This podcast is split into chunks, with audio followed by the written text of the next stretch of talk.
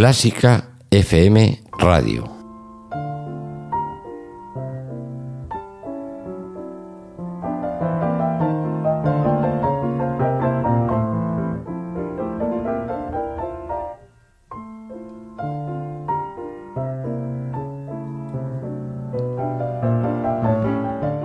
Esta temporada en Clásica FM queremos dar también pie, queremos visibilizar a todos los jóvenes que tantos hay, que tanto están haciendo en España por el mundo de la música clásica. Vamos a comenzar este capítulo de Clásica Joven con la joven violinista Cristina Cubas, eh, nacida en Santander en 1998 y a sus 18 años va a debutar eh, la semana que viene en el Auditorio Nacional con la Orquesta Metropolitana interpretando el concierto para violín de Mendelssohn. Además, en su carrera, pues ha ha cosechado ya bastantes éxitos que vamos a comentar con ella, porque la tenemos aquí, Cristina Cubas. Buenas tardes. Buenas tardes. Muchas gracias por estar y por inaugurar esta sección Clásica Joven en Clásica FM. Encantada.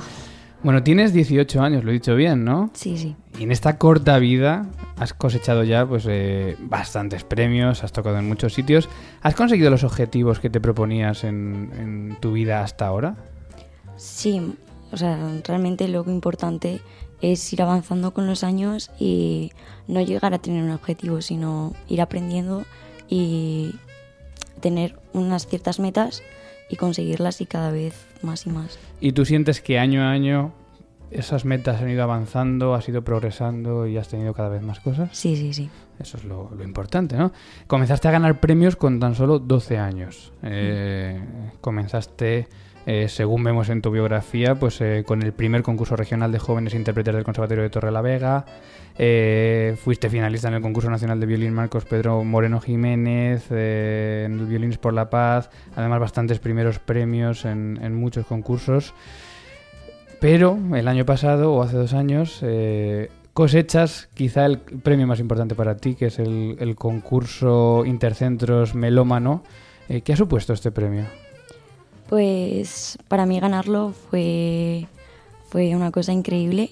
Y luego el premio eran una serie de conciertos y ha supuesto pues que haya lanzado muchísimo mi, mi carrera, mi evolución y que haya tenido la oportunidad de tocar en grandes auditorios y de vivir una experiencia increíble que, que aparte me permite conocer gente y, y nuevos retos como, como son tocar eh, cada mes o, o cosas así. ¿Has agotado ya todos los conciertos de los premios? o ¿Todavía te quedan pendientes? No, me quedan, creo que son dos, uno en, en Águilas, en Murcia, y otro en Galicia. ¿Y cómo te sientes cada vez que sales al escenario? ¿Te está sirviendo estos conciertos para tener cada vez más tablas, para estar cada vez más tranquila o los nervios siempre se llevan por dentro?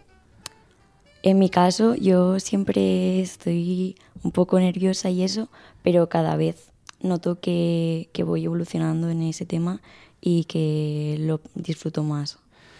Bueno, has estudiado, estudiaste en Santander, estás ahora en Madrid, en el Centro eh, Superior Catarina Busca. Eh, entre los profesores que has tenido hasta ahora, cuéntanos eh, quiénes te han marcado y, y por qué. Pues los más importantes para mí han sido Paula Volado, que fue mi profesora en el profesional en Santander, y Amayak Turgarian. Y bueno, ahora mismo estoy estudiando con Zorik en Catarina Burska y, y ellos tres serían los, los más importantes, los que más... han- ¿Y te adaptas rápido a esos cambios de profesores? Al principio cuesta un poco porque cada uno es distinto y te enseña diferentes cosas, pero al final mm, te acostumbras y, y funciona bien. Me da la sensación de que tu familia te apoya mucho en, en esto del violín. Sí, la verdad es que sí. ¿Qué hacen por ti? ¿Te llevan a los sitios? Sí, me llevan a muchos montón de, kilómetros. de conciertos y, y todo el día viajando. ¿Cuándo les dijiste que querías dedicarte a la música? Bueno, no es algo que lo haya, lo haya dicho, sino que empecé, llevo tocando violín desde los siete años, entonces pues ha sido que cada vez me iba gustando más, más, más y más, y ya como que Ha se daba por hecho. ¿Hay músicos en tu familia? Eh, mi prima eh, es pianista, Ujú. pero es la única, y luego mi hermana pequeña que toca el acordeón y el He piano. visto algún vídeo en el que Sí. tocáis a dúo. ¿No, tenéis, ¿No hay nombre para ese dúo? en dúo Cuba Sondal. habrá que formalizarlo y habrá que, habrá que darle. Hombre, violín y acordeón, desde luego, son dos instrumentos que, que casan muy bien, hay muchas Sí, cosas. sí. Bueno, pues eh, estamos con Cristina Cubas. eh, hemos comenzado con ella, como decimos, este clásica joven, porque la semana que viene debuta en el Auditorio Nacional con la Orquesta Metropolitana de Madrid el sábado 29 de octubre y va a interpretar esto.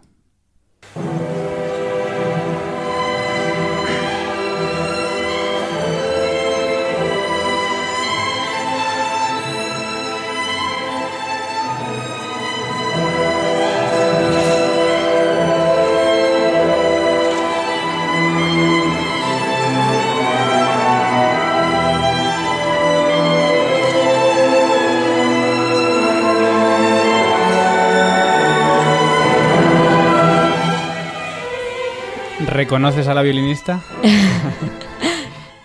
Fue un concierto que hice con el año pasado como fin de curso en mi conservatorio, con la orquesta de mi conservatorio. ¿Y cómo es? ¿Era la primera vez que tocabas con orquesta? Eh, sí, ¿Y cómo fue la experiencia? pues la verdad es que fue increíble porque todos ellos eran compañeros míos del conservatorio y, y encima el, toqué en el Palacio Festivales de Santander y para mí fue un reto y una experiencia Un gran auditorio, se Sí. te ve muy cómoda, se te ve muy suelta. eh, ¿Disfrutas cuando tocas en el escenario? Sí, sí, mucho. Y este concierto, el concierto para Mendelssohn, que es el mismo que vas a interpretar eh, la semana que viene con, con esta orquesta met- metropolitana, eh, ¿es tu concierto? ¿Es, es la obra que siempre has querido tocar con orquesta?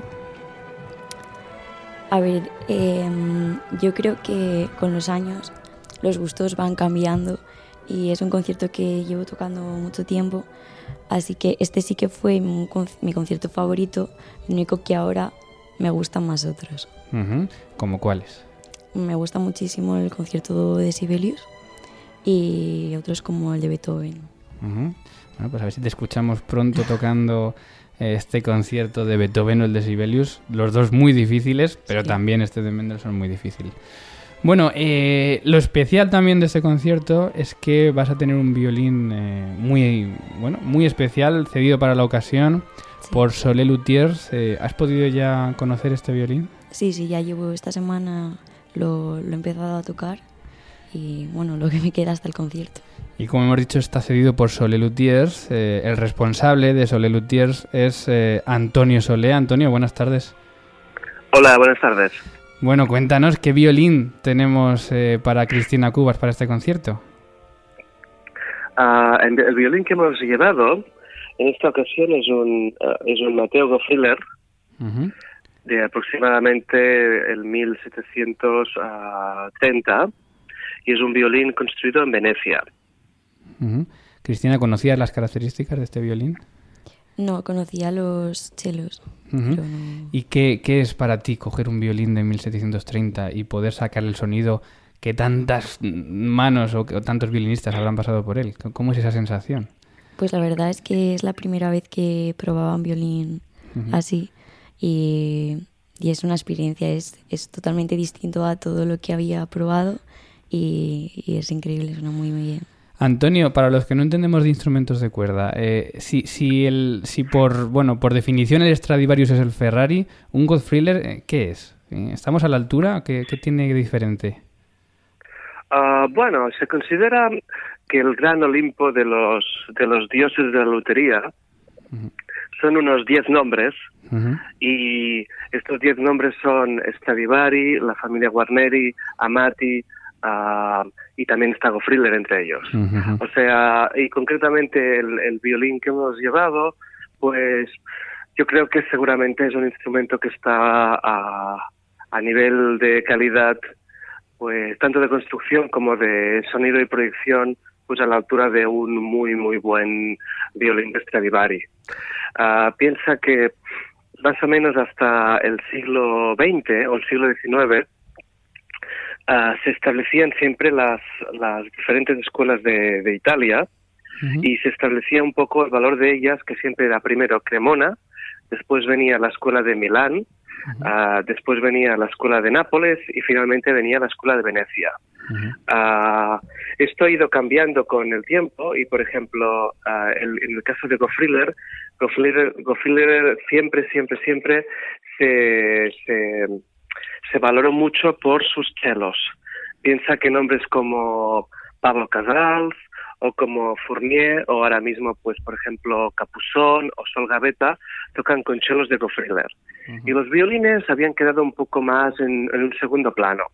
Tanto es así que este instrumento, que seguramente vendió a la Casa Gil a principios del siglo XX, se le cambió la etiqueta haciendo ver que era un mantegazza, porque mantegazza era de la escuela de Milán y se pagaban más dinero por ellos.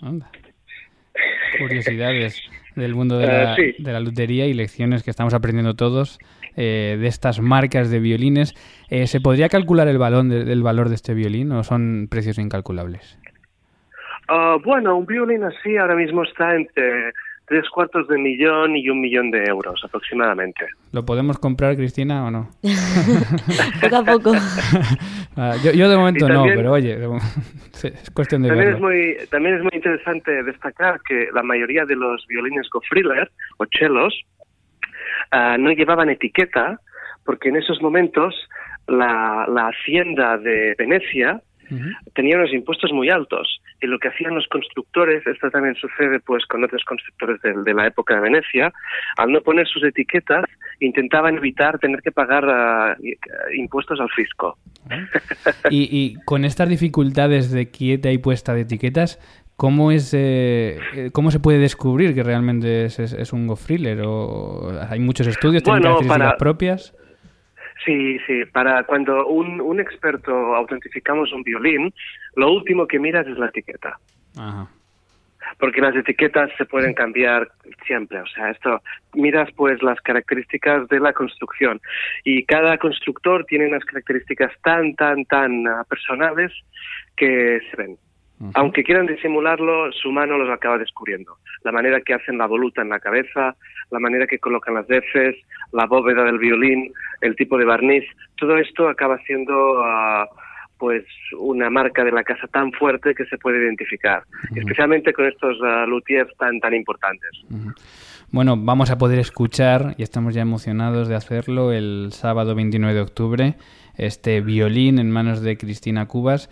Eh, ¿En qué momento, por qué habéis decidido eh, ceder este violín? Por supuesto por la calidad de Cristina, pero, pero mm, ¿cómo, cómo ha sido este, eh, esta prestación? Ah, bueno, primero de todo, esto fue, esto ha sido dentro de un poco nuestra política de intentar ah, ayudar a jóvenes talentos, especialmente en España, porque en España no hay violines de estas características ni instrumentos de esas características. Y desafortunadamente tampoco hay instituciones, aunque tenemos instituciones que han invertido ampliamente pues en colecciones de, de arte, de pinturas, de, de cualquier cosa, hay no hay ninguna institución que haya invertido en instrumentos de música. Y estos instrumentos han subido tanto de precio en los últimos años que los músicos normales, aún así las primeras figuras del mundo ya no pueden pagarlos. Y ahora cada vez es más normal que instituciones o mecenas compren estos instrumentos como inversión y después los dejan a manos de, jóvenes músicos o no tan jóvenes para tocar. En este caso, Silvia Sanz Torre nos habló de, Cristina y, la verdad es que nos fiamos tanto del criterio de Silvia que entendimos que valía mucho la pena hacer el esfuerzo de, ir hasta Suiza, sacar este instrumento del banco donde estaba guardado, en una caja fuerte literalmente, y llevarlo hasta, hasta Madrid para que se pudiera tocar. Y básicamente, ah, como te decía, pues forma parte un poco de nuestra de nuestra política, más allá de empresa, nuestra política cultural, intentar pues contribuir a la ya muy difícil vida musical ah, internacional, pero especialmente española, pues al menos que los músicos puedan tener la oportunidad de tocar con instrumentos así. Creo que a Cristina le ha impresionado eso de sacarlo de la caja fuerte de, Suiza. Hay que darle las gracias a Antonio Selé, ¿no, Cristina? Sí, sí, muchísimas gracias por el violín, que es increíble poder tocar con él. Creo que está muy contenta con él. Sí, sí. muy bien. Bueno, Antonio Sole, responsable de Sole Lutiers, te agradecemos esta intervención en la entrevista y gracias por contarnos todos los secretos de, de este violín que vamos a escuchar el 29 de octubre. Muchas gracias a vosotros.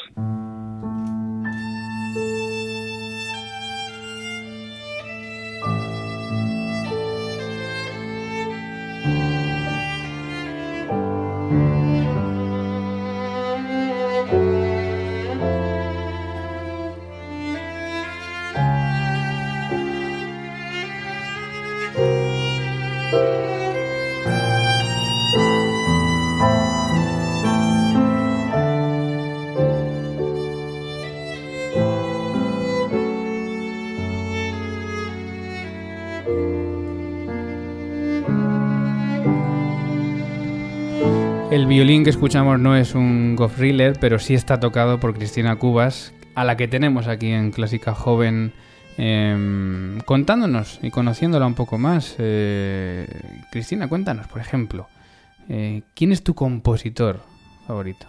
¿Tienes alguno? Mm, bueno, realmente no tengo ningún, ningún compositor favorito, pero sí que me gusta muchísimo la música del romanticismo. Del romanticismo. Esta que estamos escuchando es del siglo XX, hoy 21 incluso me atrevería a decir. No sé si mm. era un estreno o ya estaba... Es un estreno. Es un estreno, o sea que música reciente de David del Puerto, un prólogo y danza para violín y piano que tocabas, estás tocando en directo en un concierto de los galardonados del concurso Intercentros Melómano con el pianista Eloy García Pérez. Eh, ¿Te gusta también la música contemporánea? ¿Trabajas mucha música contemporánea? Sí, sí. Además, estoy acostumbrada porque mi hermana toca el acordeón y la, toda la música o casi toda es contemporánea, así que estoy acostumbrada. Bueno, si tuvieses que tocar un instrumento que no fuese el violín, ¿cuál elegirías? Bueno, seguramente sería el piano, porque realmente empecé con piano a los seis años y bueno, luego ya lo dejé, pero es un instrumento que me gusta mucho. El piano, o sea que disfrutabas de piano complementario, cosa que seguro que tus compañeros no, sé si hacen. Sí. ¿Qué hace Cristina cuando no estudia violín? Pues me gusta muchísimo quedar con mis amigos y luego pues escuchar un montón de música, eh, cantar, bailar. ¿Cantar, bailar? Sí. ¿Cantas? Bueno, un intento. ¿Y cuando estás en casa, qué música te pones? A ver, escucho muchísima música clásica pero en realidad me gustan todos los géneros musicales. Bueno, eh, tienes 18 años, es decir, el futuro lo es todo para ti, porque acabas de empezar. Eh, acabas de comenzar tus estudios en el Catarina Busca. Eh, ¿Qué planes tienes para, para, estos años? ¿Cómo afrontas estos estudios superiores? Pues realmente no tengo ningún plan. simplemente ahora estoy muy contenta con Zoric y lo único que quiero es ir evolucionando y evolucionando y luego ya lo que me depare el futuro. Que quién sabe dónde te ves en cinco años, en ese futuro. no sé, no sé. Encima de un escenario, pero ahora mismo, ¿qué preferirías? ¿Estar encima de un escenario, en un aula enseñando, mm, tocando música de cámara, tocando en una orquesta? ¿Qué, qué, cómo, te, ¿Cómo te planteas el futuro? Pues es una pregunta un poco difícil. Sí que me gusta muchísimo eh, la enseñanza, así que de alguna forma sí que me gustaría dar poder dar clases, aunque como a todos los violinistas, supongo, todos los músicos, siempre tenemos nuestra parte de que nos gusta tocar y, eso. Bueno, pues Cristina Cubas, te vamos a seguir muy de cerca eh, y esperemos que nos cuentes todo lo que hagas en los próximos años, ahora que estás por aquí por Madrid, eh, y estemos en contacto permanente. Y por supuesto, vamos a ir a verte el 29 de octubre en el Auditorio Nacional con la Orquesta Metropolitana Silvia Sanz a la batuta y este concierto de Mendelssohn. Cristina, muchísimas gracias. Bueno, muchas gracias a vosotros.